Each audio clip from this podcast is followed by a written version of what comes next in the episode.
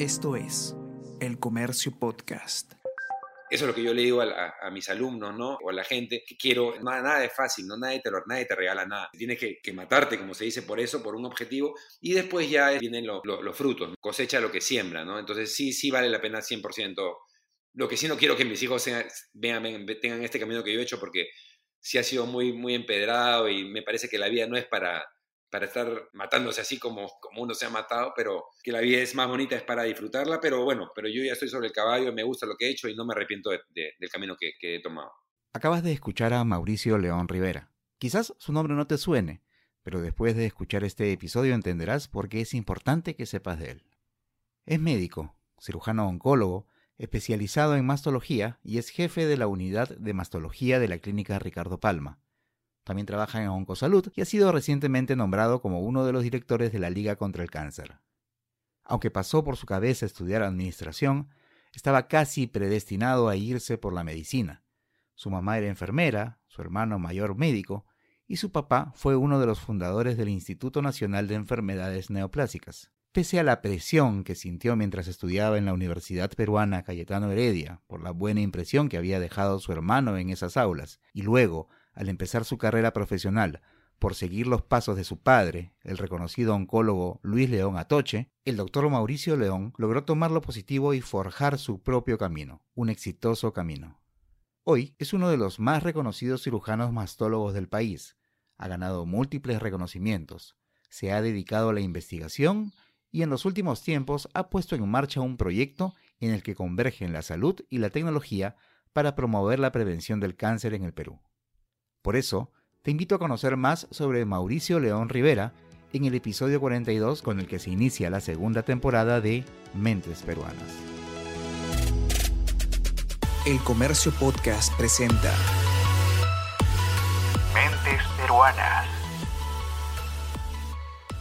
¿Cómo considera usted que ha afectado esta pandemia que todavía seguimos viviendo a los pacientes oncológicos? Sí, la, afectación ha sido total. Las cifras hablan de más del 70% de los pacientes con cáncer afectados por la pandemia de marzo del 2020, pero yo creo que es el 100%, porque cuando yo, por ejemplo, cerré mi consulta de marzo a junio, que regresé a trabajar y me enfermé de COVID, tuve cuatro meses sin trabajar y mi equipo vemos más o menos 800 pacientes por mes. Y yo personalmente opero 30 a 40 pacientes por mes. Entonces, toda esa gente con cáncer y sin cáncer, con, con sospechas de cáncer, ha sido afectada al 100%. Si mi unidad ve 800 pacientes al mes, imagínate la cantidad de unidades que hay en Lima eh, y en Perú a nivel nacional, eh, lo que, la gente que ha sido afectada. Por supuesto que hay gente que se afecta más, cánceres más agresivos, que, avanzan más rápido y llevan probablemente a la muerte del paciente, son afectados más que, cánceres eh, que, vienen más larvados y no son tan agresivos, que pueden esperar quizás unos meses y, también se pueden curar. Definitivamente, eh, ese, desde ese punto de vista, eh, son más afectados, pero en realidad el 100% ha sido afectado. ¿Qué tanto puede golpear esta pandemia a, los pacientes oncológicos mirando hacia el futuro? ¿Puede hacer de repente que esta lucha que se está teniendo contra la enfermedad nos haga retroceder algunos pasos? Sí, de hecho, Bruno ya nos, ya nos ha hecho retroceder, ya cambió la, la, Por ejemplo, te doy un dato en el 2020 que el único cáncer en el que se sabe su causa es el cáncer de útero, por lo que hay una vacuna, que es la vacuna contra el, PBH, que es el, responsable de este, de este tipo de cáncer, de cervix uterino. la propuesta para el 2020, eh, justo he hecho un artículo sobre eso, eran vacunar a 200.000 niñas entre 9 y 13 años en forma gratuita en todo el Perú.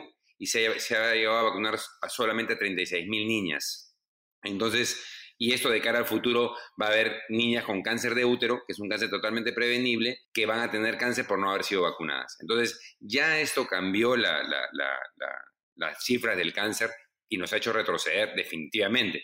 Ahorita nosotros los médicos estamos embalsados de, pacientes y con, trabajo eh, full. Yo, estoy, yo regresé a trabajar, me acuerdo, en junio, me dio COVID en julio finales de junio, julio y comencé a trabajar. Y, desde junio del 2020 ahorita, agosto del 2021 no he parado, opero más o menos igual, dos a tres casos por día y estoy viendo 40 pacientes por día, la mitad de ellos sí por teleconsulta, que es la nueva herramienta, muy, muy, muy buena, que ha empujado a la medicina en el mundo, no solo porque esto ha golpeado a todos en, en el mundo, pero sobre todo a países en vías de desarrollo como el Perú, que no nos vamos a comparar con países de primer mundo, eh, en, que en que todo sea más tecnológico, incluso estamos hablando, de inteligencia artificial. Entonces, esto no, se, dice, que, se dice que nos ha empujado siete años, lo que iba a pasar en siete años lo, lo hemos pasado en un año. Entonces, es una parte buena, de todo lo malo siempre hay que sacar algo bueno, decían mis padres, y es algo bueno que ha salido con la modalidad de teleconsulta hoy en día. ¿Qué se puede hacer para tratar de corregir la situación? Así es, mira Bruno, hay proyectos aislados en todo el mundo, depende del tipo de cáncer que estamos hablando. Por ejemplo, en Asia, en Japón, hay muchísimo cáncer de estómago y ellos normalmente para, para acceder a un trabajo o para pagarle su mensualidad exigen eh, el, eh, hacerse endoscopía, por ejemplo, que es algo que, que parece un poco obligatorio, un poco punitivo, pero al final salva vidas. En, Suecia, en, países, eh, en los Países Bajos, hay muchísimo cáncer de mama. Hay un doctor eh, muy famoso, eh, Lázaro Tabar, que ha venido al Perú, que ha hecho un libro muy importante sobre mamografías, y él nos, decía, nos contaba que en Suecia hay un, el, programa es un poco, en Suecia funciona muy bien sobre prevención del cáncer, y es el único país que ha disminuido 30-40% la, la, la, mortalidad por cáncer por exámenes masivos de mamografía casi obligatorios lo que en los países eh, como el nuestro nos, podrían sonar un poco de, a la fuerza, en realidad si es algo para bien, es algo, a mí me parece que es algo bien hecho. Entonces hay muchas cosas que se pueden hacer. Algo que ya se hizo eh, hace poquito, hace un mes, es la Ley Nacional contra el Cáncer, como seguramente la has escuchado. La ley es algo muy bueno porque pone en el tapete el, problema del cáncer, que es la segunda causa de muerte en, el, en el país, en el Perú y, esto no lo arregla nada. Hace, hace mucho tiempo mi padre fue oncólogo muy famoso, ha sido mi mentor y mi, luz y mi guía, falleció en mayo del 2017, él luchó contra el cáncer toda su vida y el, la misma cantidad de cáncer avanzado veía él que lo veo yo hoy en día. Eso, como tú, tú, decías hace un ratito, estamos mejor, estamos mejor, pero entre comillas, está mejor la gente en realidad que tiene dinero como para ir a una clínica y, tener acceso a, las terapias eh, novedosas, terapias biológicas, terapias caras, pero en realidad la gente de, provincia, la gente común, la gente del día a día no se cura, se sigue muriendo de cáncer, tan igual como, como se morían en la época cuando mi, padre ejercía, en los 70s, 80s. Entonces, eh, eh, a nivel macro esto no ha cambiado. La gente sigue, el 80% de los 70.000 casos de peruanos con cáncer al año en, nuestro país sigue siendo avanzado. Lo que ha avanzado son las, los tratamientos, también se ha avanzado un poco de, prevención, pero en realidad no hay una cultura de prevención. Por eso es que seguimos con, la gente que se muere todos los días. Cada cinco horas se muere una mujer con cáncer de útero. No puede ser porque eso es prevenible con la vacuna, pero eh, se sigue muriendo hoy en día en el Perú seis mujeres con cáncer de útero al día y cinco con cáncer de mama, que es otro cáncer prevenible que es a lo que yo me dedico. Y eso en realidad a uno lo frustra y tenemos que pensar cosas sobre cómo atacar este problema. Una de las cosas es lo que ha hecho el gobierno, la Ley Nacional contra el Cáncer. Tiene, es un manejo equitativo, sí funciona, porque todavía está en, reglamentación con el MINSA, tenemos dos meses para eso, pero por lo menos ya está la ley, al igual que salió en octubre del 2020 la Ley Nacional contra el Cáncer Infantil, ahora tenemos la ley contra todos los tipos de cáncer en todos los peruanos. Es algo muy bueno y soportado por el CIS y administrado por, la, por los gobiernos regionales que vemos todos los años que, tienen un presupuesto que no lo usan, bueno, es la, es la hora de usarlo para salvar eh, peruanos. ¿Cree usted que en algún momento se puede encontrar algún, no sé si necesariamente alguna cura, pero sí algún tratamiento efectivo, alguna medicina que pueda solucionar el problema? Bueno, si hay cura. Yo tengo cientos de pacientes curados, cientos, si no, si no miles. O sea, no, no, no. Discúlpeme. Sí. Ah, sobre eso, antes de, perdón por cortarle la, respuesta, pero sobre eso para, para que usted me haga la aclaración. Yo vengo cubriendo esta, esta fuente desde hace ya bastante tiempo también y siempre los especialistas me hablaban no de curación, sino de remisión, una palabra técnica haciendo referencia a cómo funciona el cáncer en el, en el organismo. Entonces, podemos hoy hablar de, de curación, seguimos hablando de remisión, o en todo caso, no sé si podría explicarnos las diferencias para que quede un poquito más claro, también el concepto. En oncología nunca se habla de curación, eso, eso me decían mis, maestros desde la universidad, yo estoy en Cayetano Heredia, pero hay cánceres que tú los ves, que, que, tú sabes que los has curado. Por ejemplo, un cáncer de piel no melanoma, lo opero y yo ya sé que está curado, o sea, está remitido, ese es el nombre, digamos, entre comillas, científico, pero está curado en realidad. Y, y durante mi vida, yo tengo más o menos 20 años de vida profesional, eh, un poquito más, el, el, 98, ya tengo más de 20 años. Y bueno, he visto muchísima gente que he curado y yo sé que está curada en el resto de su vida, ¿no? Porque hay cánceres que digamos que son de bajo, de eh, de bajo riesgo, de baja agresividad, pero en realidad tienes razón, se habla de remisión. Eh, igual eh, hay remisiones de, por vida. Yo tengo pacientes que viene la pareja y el esposo me dice, pobrecita, mi, esposa, doctor, se va a morir, mira lo que tiene cáncer, y la esposa está, está viva, 20 años, y el marido es el que se muere por, otras, por infartos y por otras causas. Entonces, en realidad el término correcto, tienes razón, es remisión, pero, pero lo que se entiende es la curación. Lo que pasa es que nadie puede, puede poner las manos al fuego y decir del 100%, porque la vida tampoco es, la vida es, este, la vida es al azar, ¿no? claro, Entonces, pero en realidad hay mucha gente que se cura, yo lo veo todos los días. En cáncer de mama, que es mi, mi especialidad directa, más de la mitad de la gente se cura. Y, por ejemplo, un cáncer in situ de mama yo sé que está curado. No al 100%, pero 99.9% y, y uno ya sabe, el lunes voy a operar a una paciente con cáncer in situ bilateral, por ejemplo, y yo ya sé que esa señora, ya le dije, señora, usted se cura, ¿no? Yo no prefiero hablar con mis pacientes sobre la cura que, más que remisión, porque a veces no lo entienden. Lo que entiende el paciente más es la, la cuando el médico se involucra con ella, ¿no? Y es, y es lo bonito de mi, de mi, de mi carrera. ¿Qué cosa quería hacer usted cuando era chiquito? Mm, es una buena pregunta. En mi, en la época, en mi, época, eh, más o menos los padres guiaban a los hijos en lo que querían ser.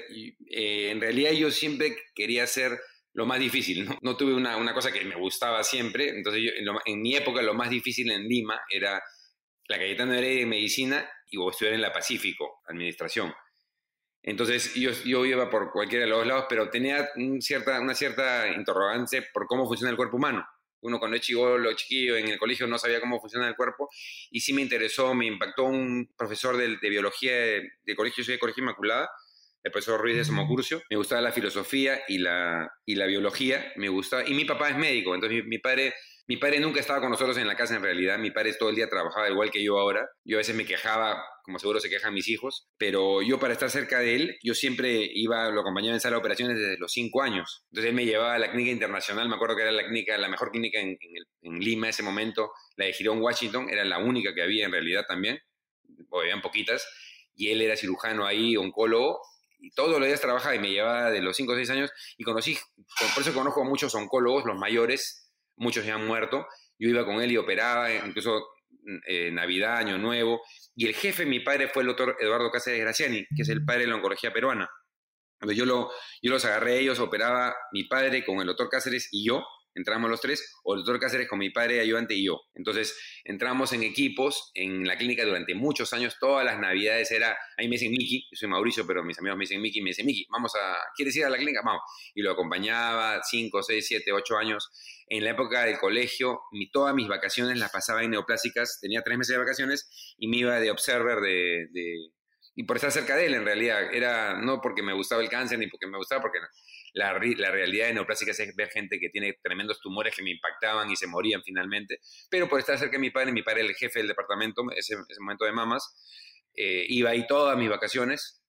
Tengo un hermano mayor que es médico, él iba a Estados Unidos, el que ejerce en Estados Unidos es un ejemplo para mí, es muy bueno, pero yo me iba a neoplásicas para estar con él y bueno, y, miraba ahí lo que, lo que él hacía día a día porque no, no, no, no, lo podía ver en mi casa. Por si a alguien de repente le suena el nombre del, del, doctor Cáceres, probablemente es porque lo hayan visto en el edificio del INEN. Claro, el nombre del, del neoplásica se llama Eduardo Cáceres que fue como mi abuelo. En realidad mi padre tuvo su papá que se murió muy joven, nunca creo que ni él lo conoció, yo menos.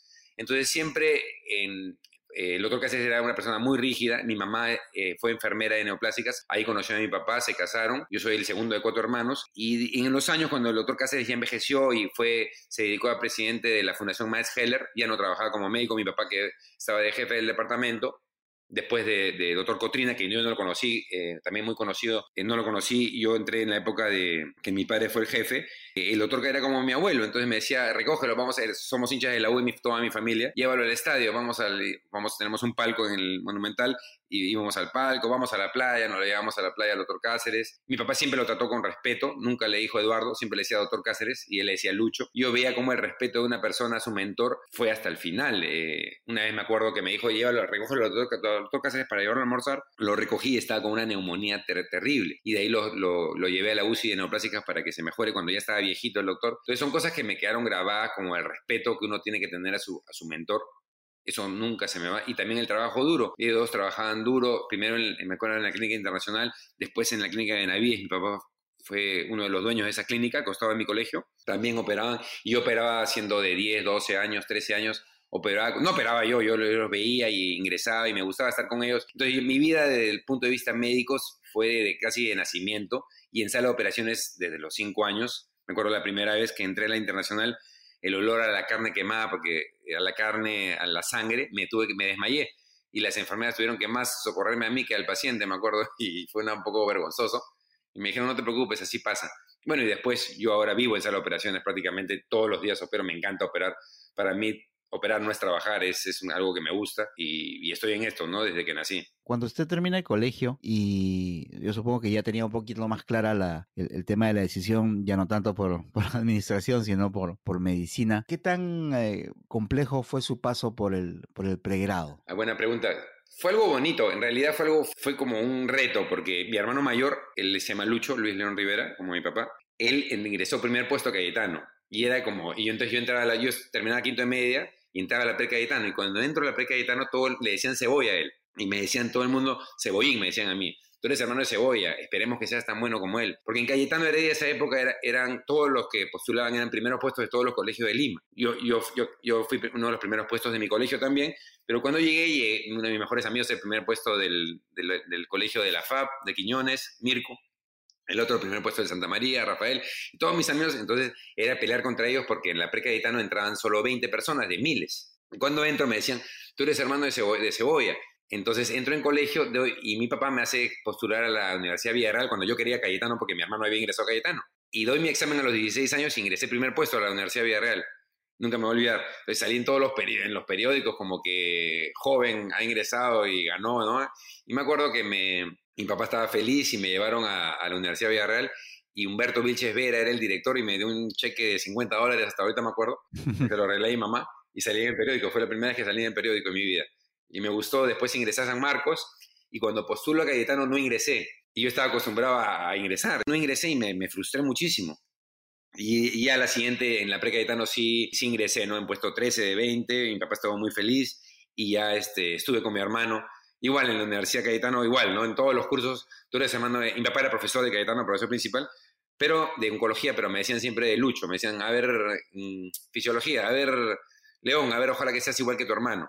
Entonces, fue, siempre tuve eso en la universidad, siempre, siempre tuve como ese reto, esa valla, en realidad, y me sirvió porque me, me hacía estudiar más y tenía mi profesor particular que era mi hermano, porque cuando no entendía algo de infecciones, por ejemplo, él venía y me decía, ya, ven para acá, y me, me enseñaba sobre antibióticos y le gustaba enseñar. Y es una persona que yo admiro mucho, él, él, él radica en Arizona, en Estados Unidos, y, y bueno, y, y, lo aparte que lo quiero mucho es, es mi ejemplo, ¿no? Entonces tuve esa, esa, esa cosa personal en mi vida. Ahora, su papá fue uno de los fundadores del INEN, ¿cierto? Sí, mi papá fue uno de los fundadores y fue el, que, el primer creador de la unidad de mastología a nivel clínicas. Le traigo a colación eso, ¿por qué? Porque usted me menciona pues la influencia de su hermano en la parte formativa, pero no era solamente el, tema de la presión por, por parte de, su hermano, sino por lo que también significaba su papá en el mundo de la investigación, del tratamiento del cáncer a nivel local. ¿Cómo manejó usted toda esta, esta presión? Porque yo creo que de repente, corríjame usted nuevamente, si es que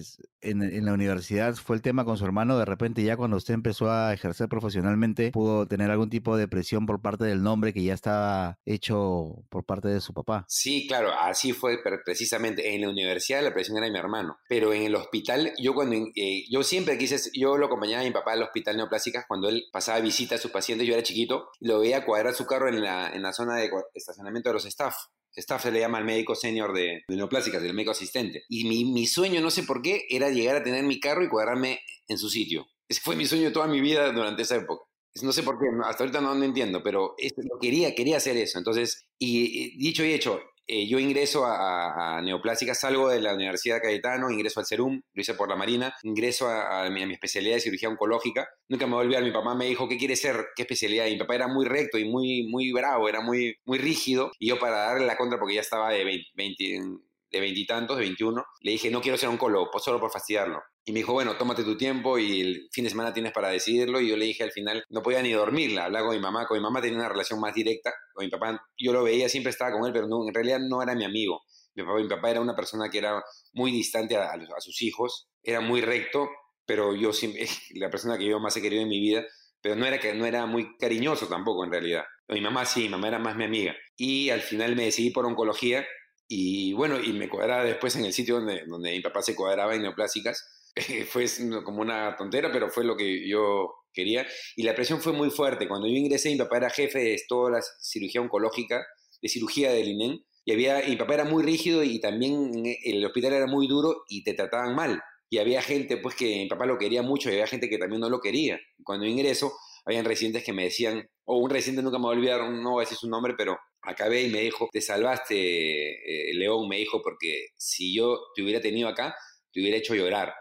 Y hubiera gente, hubiera, hubo gente que sí me, me trató muy bien, pero residentes que tampoco no me trataron muy bien, pero yo lo tomé como un, como un reto. Una vez mi mamá me dijo, nunca me voy a olvidar, estaba frustrado, no había tiempo para el trabajo, no había dormido, una semana había bajado 11 kilos de peso en la rotación de abdomen. Y mi mamá me dijo, ¿qué haces ahí? ¿Por qué no renuncias? Nunca me voy a olvidar. Me dijo, no puede ser que estés viviendo así, tú no necesitas esto, etcétera, etcétera. Y peor, fue una cosa como que me dio más fuerza para, para seguir. Tanto así que acabé primer puesto, mis cuatro años, me quedé reciente especial. Y siempre quise, yo, yo creo que necesito algo de, como que un mentor o una, para hacer las cosas bien, de repente no las haría bien, pero el trabajar con mi papá era una cosa que tenía que, que, que, hacer todo bien.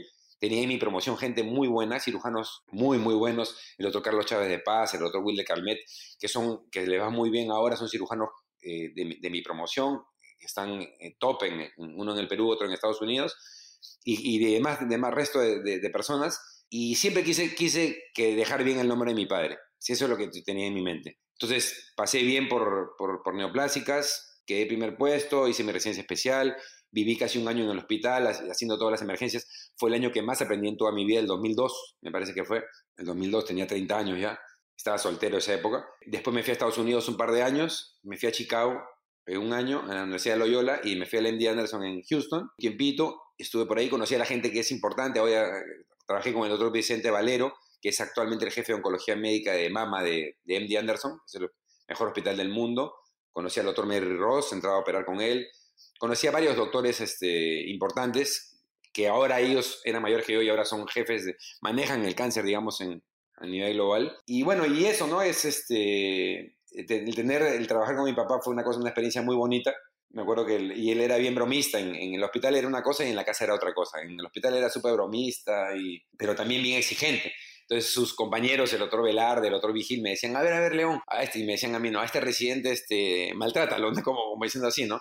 Y él se reía, ¿no? Además, él fue mi profesor en la universidad del, del, del curso de oncología, me saqué el alma ese curso, me acuerdo, y bueno, y lo pasé en primer, en primer lugar en, en mi universidad, me gustó muchísimo y los amigos de mi papá eran nuestros profesores y ellos como me conocían y a mis amigos también le decían, a ver, Rafael, pasa al, pasa al frente y le hacían bromas, ¿no? Sobre, pero especialmente una experiencia muy, muy bonita. Después mi papá fue, mi jefe después fue el doctor Carlos Vigil, que actualmente labora y es un médico muy, muy conocido, que yo lo respeto muchísimo, es uno de mis mentores. Y yo me acuerdo cuando estaba en la época eh, de colegio, yo iba con él, porque él era jovencito. Y después ya fue mi jefe, entonces tenemos una, una relación muy, muy cercana y yo lo quiero mucho. Y, y entonces fue como mi vida en el, en el campo de la salud y en el campo de la oncología fue algo más como amical, como familiar, ¿no? En el comienzo excepto la parte de la residencia que fue dura, después cuando ingreso ya de staff en el hospital, estuve unos años ah, ahí, unos 10 años, fue algo más de como estar en mi familia, en mi casa, ¿no? Y fue, fue más fácil para mí trabajar en ese, desde ese en esa cordialidad, en esa camaradería, ¿no? ¿Cuál considera que ha sido hasta ahora el momento más complicado, el momento más negativo, el que le ha tocado pasar en su vida profesional? siempre cuando los pacientes te dicen, doctor, usted como oncólogo debe ser bien duro, ¿no? No le interesa, ya no, a los oncólogos no les interesa ni la vida ni la muerte, pero hay personas, hay, hay pacientes que te, que te marcan no quiero decir nombres, pero la esposa de uno, de uno muy amigo mío de mi colegio, a pesar que la queríamos salvar, fallece y así como ella, una pediatra del Hospital del Niño también, que era cercana a mí, yo la conocía, una doctora, y que también fallece por cáncer de mama. Entonces, el día a día de, nuestro, nuestro trabajo es bonito porque salvas vidas, pero es feo también porque se van algunas vidas. En realidad, cuando un paciente con cáncer siempre lo llegas a conocer, porque no es una sola consulta, es una consulta de varios meses o años, y cuando algo va mal, no porque lo hayas hecho mal, sino porque la vida la decide Dios, uno solamente es el instrumento que a veces ayuda, a veces no. Cada, cada pérdida de una vida te duele, ¿no? Yo, yo, yo las tengo, creo que en mi corazón tengo una, una cicatriz por cada persona que se muere que yo he tratado de curar y, eso, no, eso no, nunca se va. Eso, es por eso que yo no quisiera que mis hijos sean médicos. Yo pienso que hay otras profesiones que son que no son que no tienen esta parte que es la negativa, que también tiene muchas yo pienso que mi profesión es la más bonita de todas, ser médico oncólogo, porque los pacientes te dicen, doctor, he rezado por usted, doctor, qué lindo, doctor, ese, es, es muy bonito salvar vidas, es lo máximo, ¿no? Pero por la pérdida de las mismas, es una profesión que es también dura, en sí mismo es bonita y fea. Y es por eso yo, yo cuando veía a mi papá, yo lo veía a mi papá, yo no, él no me hablaba de las muertes, ¿no? Él, yo veía que salíamos a la calle y todo el mundo, lo, doctor León, doctor León, lo conocían, lo trataban, lo invitaban, le daban regalos, etcétera, etcétera. Todo, yo veía la parte bonita cuando era chi- chiquillo, cuando era joven, ¿no? Pero no veía pues la parte detrás de- del telón, que es la parte fea, cuando un paciente se muere, cuando un paciente no está contento, cuando vienen los, los problemas judiciales. Yo no, felizmente no tengo ningún problema, ningún juicio en mi vida.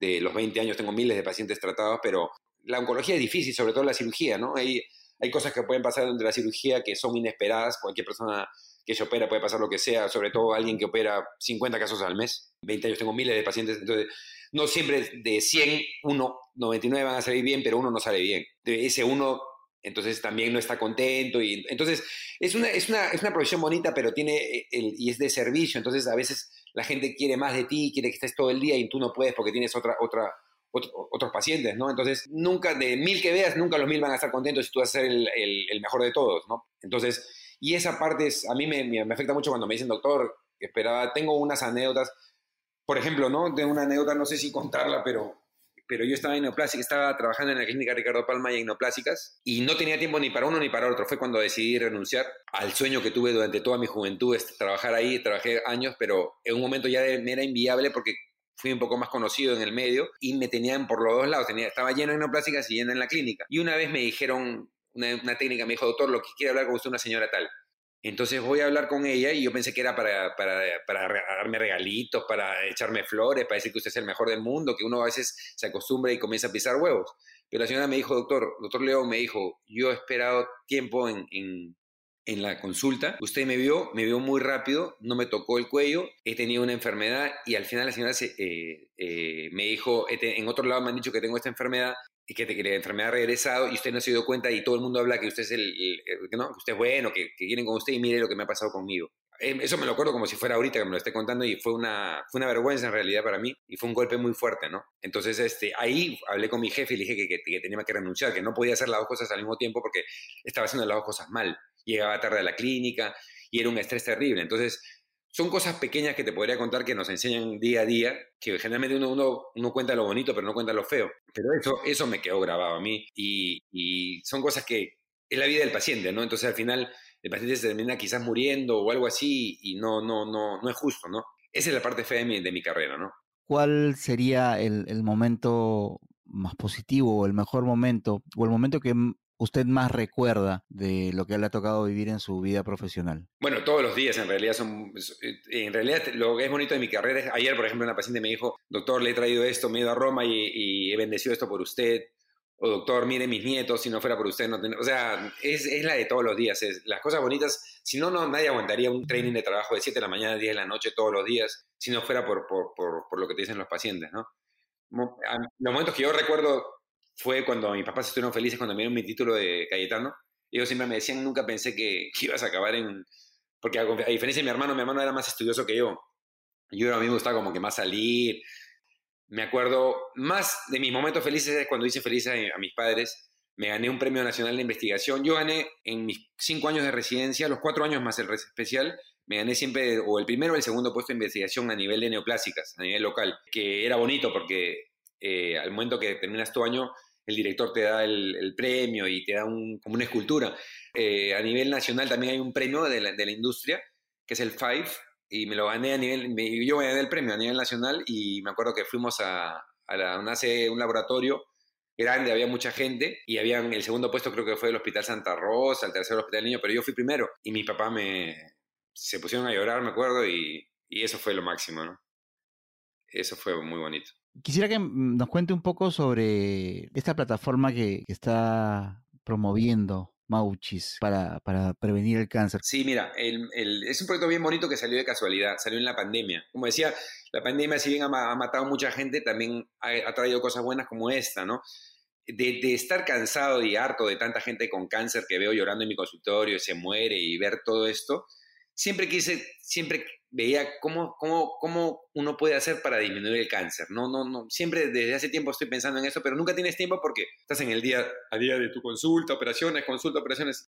Nació así. Bien, queríamos hacer un viaje y viendo los, los pasajes, quería ver un pasaje a nivel al norte del Perú y ingresé a una plataforma que se llama Chatbot. Yo no conocía lo que era el chatbot y me respondí inmediatamente a mis preguntas, ¿no? ¿A qué hora puedo ir? ¡Pum! ¿Cuánto cuesta? ¡Ping! ¡Tan, tan, tan! Y yo decía, esto no puede ser. Entonces dije, ¿por qué no existe esto en medicina? No puede ser que esto no haya en medicina para la gente. Y me contacté con, con esa empresa, quién era el que hizo este sistema, y lo, y lo contacté a esa persona, se llama Gonzalo Díaz. Y le dije, y le dije oye, ¿no quieres mandarte conmigo a un proyecto de salud en cáncer? Que, que ahora somos grandes amigos que quiero que hagas lo mismo que has hecho con esta empresa de transporte. Pero quiero que sea gratis, le dije. Lo único que quiero es que sea gratis para la gente. Y pensé en que este era el mejor legado de mi padre. Pensé que este era, eh, era, era yo siempre lo veía a mi padre que era una persona que ayudaba mucho a la gente. Y pensé en matar dos pájaros de un tiro. Dije, voy a ponerle la plataforma Mauchis. Yo tengo dos hijos, Micaela de 14 años y Mauricio de 13. Y a Mauricio siempre le decimos Mauchis desde que nació. Porque Micaela al, le, se lleva un año y no podía pronunciar Mauricio y le puso Mauchis. Entonces en mi familia quedó con Mauchis. Y dije, este es mi... Yo siempre, mi papá cuando estuvo, estaba vivo y mi hermano estaba en Perú, a veces operábamos los tres juntos. Y yo y mi papá estaba feliz ahí. Y yo pensaba dentro de mí, qué bonito debe ser, pucha, operar con tus hijos médicos, debe ser lo máximo, ¿no? Entonces, y yo siempre quise tener un hijo médico, pero ante lo que te he contado, no quiero que mis hijos sean médicos. Entonces, este es mi hijo médico, por eso es que le puse Mauchis.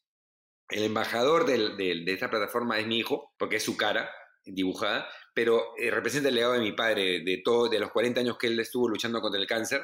Por eso que primero comencé con el módulo de cáncer de mama, yo lo hice. Y en bueno, entonces entré a este proyecto, esta plataforma, que usamos la plataforma Watson de IBM, que está validada desde el 2019. Eh, y me junté con una chica de mi promoción de Cayetano, Tatiana Vidaurre Rojas, que ha sido directora de Neoplásicas, muy conocida, ha hecho Plan Esperanza para que me ayuden en esto, son, desde el punto de vista oncológico, oncológico, clínico, y con este chico de marketing digital y otro de inteligencia artificial, somos los cuatro que estamos en esto. ¿Qué cosa es Mauchis? Es una plataforma que utiliza, que utiliza inteligencia artificial para prevenir el cáncer, no para reemplazar al médico. Es una plataforma que siempre va a ser gratuita. si bien cuesta un montón de dinero poner la plataforma en pie, esto va a ser gratuito y funciona ahorita nada más tienes que tener eh, Messenger del Facebook, un Facebook, a través del Messenger cliquear Mauchis, M-A-U-C-I-S, darle eh, aceptar términos y condiciones y ahí ingresas y puedes preguntar en tiempo real 24-7-365, a toda hora del día, domingo, feriado, 2 de la mañana, 9 de la mañana, 2 de la tarde, sobre una pregunta que te va a responder en forma gratuita y con lenguaje claro. Esto ha recopilado mis 20 años de médico. A mí me gusta, mi hobby es dar eh, artículos médicos en forma gratuita a la, a, la, a la, sociedad. Si tú me googleas, pones Mauricio León, vas a ver más de 2.000 artículos que tengo en, en la República, en el Comercio, Perú 21, Ojo, Trome, en el canal N, canal. Y, y esta plataforma yo la he presentado, Bruno, en casi todos los medios. La lancé en octubre, el 19 de octubre del 2020, eh, aprovechando el día, el día Internacional contra el Cáncer de Mama y hasta ahorita eh, tenemos más de un millón de, preguntas y respuestas respondidas y 16 mil eh, seguidores. Entonces, este, es una, plataforma bien bonita. Ahora estoy de director de la Liga contra el Cáncer, que es otro, otro reto que tengo. Lo estoy haciendo a Donorem. Y quiero poner esta plataforma a servicio de los 600 mil o 400 mil personas que tienen la Liga en, sus 50 años de vida para que sea una plataforma de uso de, prevención en forma gratuita también. Estamos hablando con, con, la gente de la liga, con Fito Damer, que es el presidente y la persona más importante de la liga. Yo he entrado para ayudarlos a ellos y bueno, y es, es el sueño que tengo, representa el, legado de mi padre. Es, un, es, una plataforma bonita, ya hemos hecho los módulos de mama, de servicio uterino, para cáncer en la mujer, de pulmón, ya está terminado, y en general de todos los tipos de cáncer a través de IBM, nos han dado hasta diciembre de este año en forma gratuita, lo que normalmente cuesta esos 2.500 dólares mensuales esa plataforma, pero ya estamos hasta ahorita desde hace un año con esto avanzando y bueno, tenemos un, presupuesto obviamente. Y también fue gracioso porque yo lo lancé en, en, agosto, en octubre, en agosto ya lo lancé con IBM, en octubre lo lancé a nivel de medios en, a nivel Perú, ya funciona, en enero funciona de este año ya, ya con toda la información casi puesta en, esta inteligencia artificial, que es como un bebito que hay que enseñarle cosas, ya, ya se lanzó y cada día se mejora pero el costo que nos, que nos mantenía, tenemos abogados, tenemos, tenemos secretaría, tenemos un montón de, de, gastos que, obviamente no son gratis. Entonces yo hago mucho deporte. Estoy haciendo, este, voy a hacer una triatlón en diciembre en California. Eh, ahora voy a hacer, en este mes voy a hacer una nadada en aguas abiertas de Máncora a Bichaíto, 7 kilómetros, ya me inscribí. Entonces, eh, haciendo bicicleta con uno de mis, de mis mejores amigos, eh, se llama Walter Ocaña, y le dije mi proyecto que tengo, pero en realidad estaba muriendo porque no, no había entrado dinero y a mí me da un poco de vergüenza pedir dinero a, mis pacientes, etcétera, que tienen dinero. No había, entonces había, yo tenía que sacar plata de mi bolsillo, Tatiana también, Gonzalo y Alex también. Habíamos gastado buena cantidad de plata y, ya sabemos, nos habíamos reunido porque esto demandaba más plata. Y iba, ya íbamos a cerrar en realidad el proyecto Mauchis. Y en diciembre, más o menos por Navidad, él me dijo, yo te ayudo. Él tiene, él es, felizmente es uno, es el, uno de los dueños de, de, varias mineras, Apumayo, Aruntani, y fue la primera persona que, que, que entregó dinero creyendo en nosotros en este proyecto. Después opera una persona de Golf, de Goldfield, muy relacionada en la directiva, y él también, ya después de, de Apumayo, ya entraron varias minas y laboratorios. Entonces ya, ya tenemos el, el dinero como para, como para que Mauchi se sostenga, pero en realidad íbamos a cerrar, íbamos a quebrar. Mi socio me decía, Gonzalo, me acuerdo en diciembre, en Navidad, vino acá a mi casa y me dijo, por favor, tienes que creer en tu proyecto, hay mucho trabajo, no, no, los, no lo dejes, nunca me voy a olvidar, y él me lo repite todos los días, cuando las cosas no van tan bien, y fue de Dios que, que fue de Dios que, que, que, hablé de casualidad con este amigo, y bueno, incluso con él estamos haciendo un bus, él ha un bus Volvo eh, vamos a hacer un consultorio móvil que lo estamos eh, poniendo mamógrafo, ecógrafo y lo vamos a llevar a, Cusco, Ayacucho y Puno para hacer chequeos gratuitos de, prevención al área geográfica de su mina. Me ha dicho que yo vaya con él la primera vez, yo voy a ir, estoy, estoy, quiero ir con mis hijos para que vean este proyecto lindo que representa al, abuelo de ellos. Y bueno, y estamos en todo eso, hemos, y de casualidad hay a veces donaciones de amigos que también tengo, tengo un súper amigo que es de gerente de Camposol, Ahora lo acabo de, visitar en Zúrich, en Suiza, y él supo de mi proyecto y nos está regalando dos toneladas de, cítricos cada cuatro veces al año. Mauchis no es de, dar donaciones, pero por amigos míos también a través de Westfalia una tonelada de paltas y a través de Avanzada Católica, que es un grupo de la iglesia que soy muy metido, eh, estamos regalando, hemos hecho ahora eh, entrega de estas de esta fruta a nivel de Trujillo, del barrio de Riquelme, y la mitad va a ir, están procesándolo como mermeladas. Les hemos enseñado a hacer mermeladas y le hemos dado el nombre de, la empresa y les, estamos etiquetando sus, productos. Mauchis no gana ni un sol de esto, pero ellos, ellos van la, usan la fruta para industrializarla, ganan plata de eso, pero sí en, la, en, la, en el envase de, de de esta mermelada dice Mauchis para que la gente con el QR ingrese y en forma gratuita acceda a salud. La empresa se llama Dulce Berry, es un proyecto bien bonito y también hemos hecho en Lima eso con las paltas. Por ejemplo, en Cujo también fue, fue un matrimonio y vimos una, una comunidad muy, muy, muy mal le había llovido, habían, se habían caído los techos y le pusimos, este, hablé con unos amigos también que tienen chocolatería y pusieron plata para, para reparar los techos y con Mauchis y a través de otro amigo que es Ayudando Abrigando, nos donamos 100 frazadas eh, con medias eh, hechas de, desde plásticos, de, de, gaseosas, y las hemos mandado a Cusco y nos han mandado los videos, lo pueden ver en la página web www.mauchis.org. Entonces, a pesar, aparte de la salud, estamos dando también cosas que, materiales que no nos cuestan y funcionan en realidad y, el cariño de la gente y el agradecimiento es, este, es algo muy bonito que me está llenando ahorita. Como siempre yo decía, hemos hecho una nadada Mauchis que fue en marzo, en marzo de 2020. 130 personas se inscribieron, nadamos dos semanas todos los días en grupos de 15 yo tuve que nadar todos los días tres kilómetros, que es más de lo que yo nado, yo nado dos veces por semana, y fue algo muy bonito tener en las páginas de ahí. Hicimos también un congreso internacional en marzo, invité a mi hermano y a médicos en Estados Unidos y en Europa, nadie cobró nada, tuvimos mil inscritos, eh, fue algo muy bonito también. Tenemos ahora nuestro nuevo congreso en, en octubre, el, el 13 de octubre, de este año vamos a hacer un congreso y vamos a tener una, un evento deportivo, como ejemplo de vida saludable, un campeonato de tenis vamos a tener. Todo eso es algo muy bonito, es una experiencia linda que, como yo siempre decía, este, nadar dos semanas y entregar los premios esa, vez en, en, la Costa Verde, si alguien me pagara por ese trabajo, no habría plata que, que yo cobre porque cobraría demasiado caro. Y esto lo hago gratis y lo hago con cariño. Es por eso que creo que está yendo bien Mauchis, porque toda la gente lo hace con cariño y lo hace, lo hace bien y lo pueden ver por la página web. ¿Siente que todo lo que ha recorrido hasta hoy ¿Ha valido la pena? Sí, sí, sí, definitivamente. A veces, ah, también otra cosa que no debería contar, a veces le digo, le digo a la gente que está conmigo, le, eh, digo, mira, este, me está buscando la gente y mira cómo, ¿no? Me está yendo bien, me puedo comprar mis cosas, este, salvo vidas, ¿no? Como que es fácil, y, mi mamá me dijo lo otra como que qué fácil, no te acuerdas lo que has estudiado, no te acuerdas lo que te has quemado las pestañas por, por estar donde estar.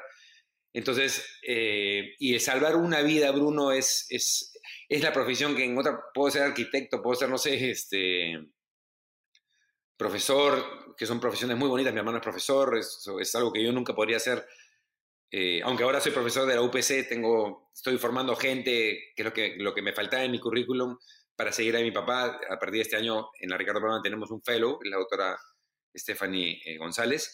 Estoy en eso, pero digamos, este, ninguna otra profesión salva vidas, ¿no? En, medicina tú salvas una vida palpable, tú eres una persona que te busca con una, una afección y la llegas a salvar. Entonces, yo creo que el salvar una sola vida vale la pena todo lo que, el camino que uno ha recorrido, el camino siempre es duro, eso es lo que yo le digo a, mis alumnos, ¿no? Eh, o a la gente que quiero, o a mis hijos sobre todo, no, no es duro, nada, nada es fácil, ¿no? Nadie te, nadie te regala nada.